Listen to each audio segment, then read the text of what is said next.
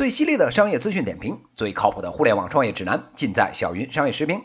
点击订阅专辑，关注小云老师公众号，获取最新资讯。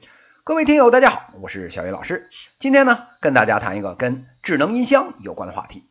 说起现在这个智能家居的风口啊，那当仁不让的就是智能音箱了。这个概念啊，最早啊也是个洋玩意儿。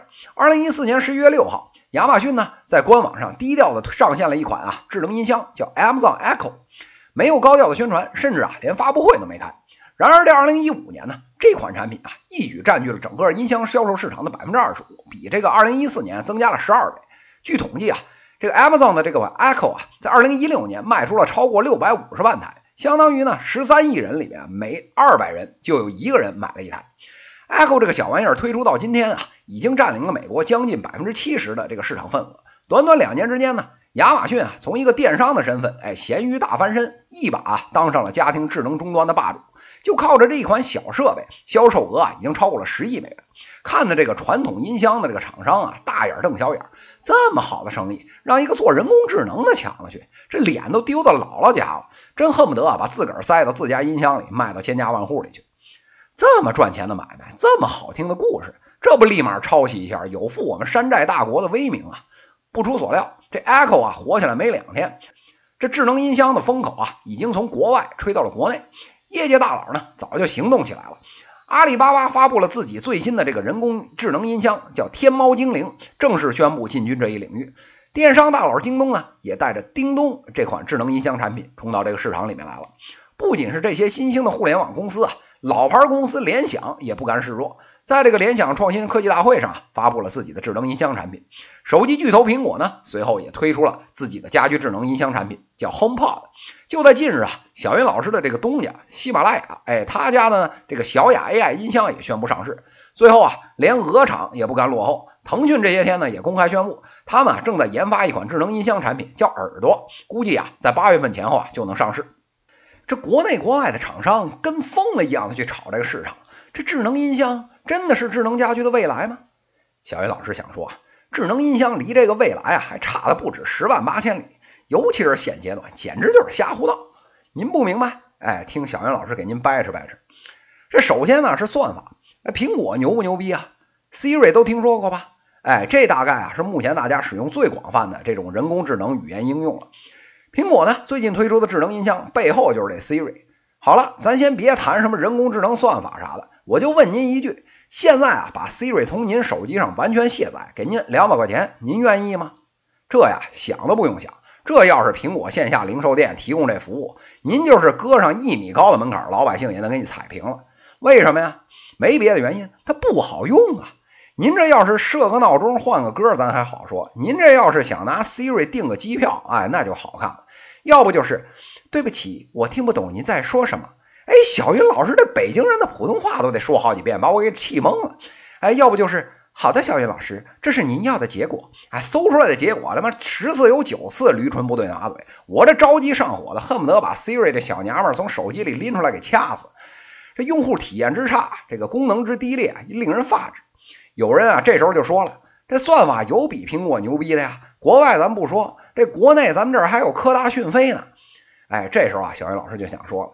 在这个人工智能、自然语言处理这方面，苹果虽说这个行业里啊，咱当不了老大，但是排到前五啊，这一点问题都没有。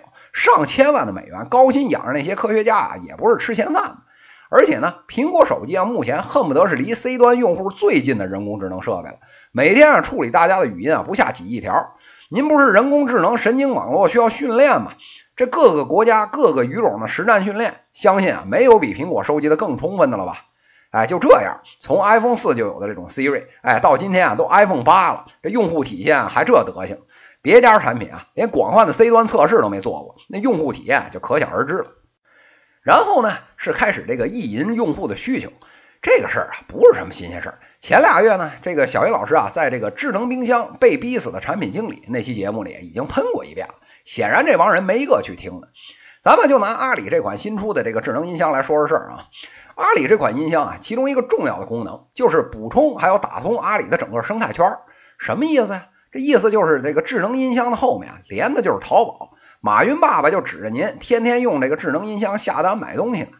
这听起来故事挺完整，挺好听的呀。现在智能家居入口这故事不都这么讲的吗？怎么就不行了？哎，小云老师就笑了。现在这产品经理的脑洞啊，已经堪比银河系的黑洞了。还这个淘宝买东西，我就想问你，淘宝这第一个字是什么呀？是淘对吧？那怎么淘啊？用嘴淘啊！淘宝最大的乐趣就在于比价比东西。哎，这家便宜，那家的图片好看，这家的产品描述说的详细，那家的模特跟我身材差不多。淘宝一般的用户啊，这个淘能用七八个小时，这最后的买呢，就是一锤子买卖的事儿，还不到一分钟就解决了。您这倒好，本末倒置了。我就问问您，这用语音是怎么个讨法啊？让这智能音箱从这第一个往后挨个给您念，然后您那边一边流着哈喇子，一边脑补产品图片是吗？这么脑残的设定，不用说，这肯定又是阿里业务部门老大压下来的命令，逼着产品经理在那儿一边哭一边歪歪。这时候有人就不服了，说：“小岳老师，您这是吹毛求疵。您不是说不能看见图片吗？哎，那没问题啊。哎，我们就在下一个版本的产品里面，给这智能音箱啊配上一屏幕，还不是一般的显示屏，哎，咱做成那触摸的，用户一边说呢，一边在这个屏幕上划了，这不就把刚才那短板给补上了吗？”哎，您还别说，这亚马逊啊，这两天推出一款叫 Echo Show 的产品，哎，用的就说的跟这一模一样的理念。小云老师就想说了，哦，您这是一个触摸屏加一个音箱是吧？哎，我这听着怎么那么耳熟呢？好像有个东西就长得跟这特别像啊！啊，对呀，那就是手机呀，可不是嘛，这又有触摸屏又是音箱的。哎，这不对呀。那我既然手里拿着手机，爷爷我自己打开淘宝 APP，不把这所有事儿都一把干了吗？我还要你这智能音箱干鸟用啊？放着这好好的手机不用，非要逼着用户在音箱上面挠，这不是脑残设计是什么呀？最后啊，就是幻想这个智能音箱是智能家居的入口，在这帮做这个智能音箱团队的融资 PPT 里面，十个恨不得有十一个在里面加了一页。说啊，自己这款音箱怎么怎么牛逼，怎么怎么和家里所有的电器能互联？这以后什么空调、电视、电冰箱、暖壶、饭锅、洗衣机，哎，全都跟音箱发生了关系。用户呢，往这沙发上一坐，要什么张口就来，真正啊爷一样的享受。连呢不小心放个屁，这音箱啊都来问问您是不是中午吃的不好。这故事讲的绘声绘色，唾沫星子横飞，各路这资本被感动的不要不要的。这抱团在一起哭了一场以后呢，就只剩下大把掏钱了。这话又说回来了，这事儿真的这么好干吗？咱且不说啊，您那些天花乱坠的功能，咱就看这连接这一条，您得说服多少硬件厂商给您绑在一起玩才合适啊？人家空调、电视恨不得有这个几千个型号，功能啊也千差万别。等您挨个适配好了，这黄瓜菜都凉了。而且啊，百分之九十九的用户都是存量用户。什么叫存量用户啊？就是家里这东西啊都是好几年前买的。家里这电视、冰箱，别说跟您这音箱连了，恨不得啊，连原配的遥控器都快找不着了。再说了，您天天跟这些家电较什么劲啊？您有空闲下来，咱不好好打两局王者荣耀，非要找这个空调、冰箱、洗衣机聊天，您这啊是病得治。说实在的，这种白色家电，您就放在那儿就好了，需要的时候您就弄一下。您非要娇羞的跑在这个智能音箱跟前说：“音箱，音箱，告诉我这冰箱里最新鲜的食材是什么呀？”这活脱脱的就把用户逼成了白雪公主的后妈，捧着这魔镜啊，问这世界上最漂亮的人是谁？看明白这事儿不靠谱，有人就想问了：这看起来道理不复杂呀，这么不靠谱的事儿，为什么这些互联网的巨头们一哄而上的干呢？肯定是啊，小云老师，您有哪一点没分析到？我呀，还是先别听您节目了，赶紧啊，我也去这个领域创个业先，跟着风口干啊，肯定没错。小云老师就想说了，马云爸爸玩玩还行，您自己往里跟，一跟一个死。为什么呢？这智能音箱啊，就好比这个地主家的傻儿子，这孩子呢天生弱智，干啥啥不行，吃啥啥没够，多少钱砸下去连个回音都没有，那怎么办呢？这要是赶上一般的穷苦人家，早就找个月黑风高的夜里扔这荒郊野外小树林里，哎，咱自生自灭去了。像马云爸爸这种大户人家可不一样，这孩子是傻不假，哎，但咱家里有钱呐，能上这特殊儿童学校，把全世界最好的辅导智障儿童的老师找来，十个保姆轮流跟着这端屎端尿。这孩子底子再差，这么一折腾，考大学虽然还是没戏，但是呢，自己吃个饭睡个觉，应该还是能训练出来。这就行了。这马云爸爸是大户人家，孩子虽然傻，但人家是亲儿子呀。这以后啊还指着他继承这个智能家居的大业呢。人傻不要紧，咱有这阿里的生态啊来辅佐他，以后这家业还是他的。说到这儿啊，您明白了吧？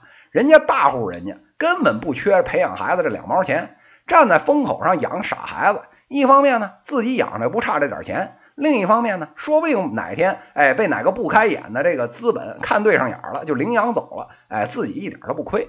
这笔买卖做的是滴水不漏。人家地主家可以这么玩，您小门小户的也想跟着学？傻儿子一个月的饭钱就能把您家那点老底儿给吃光了。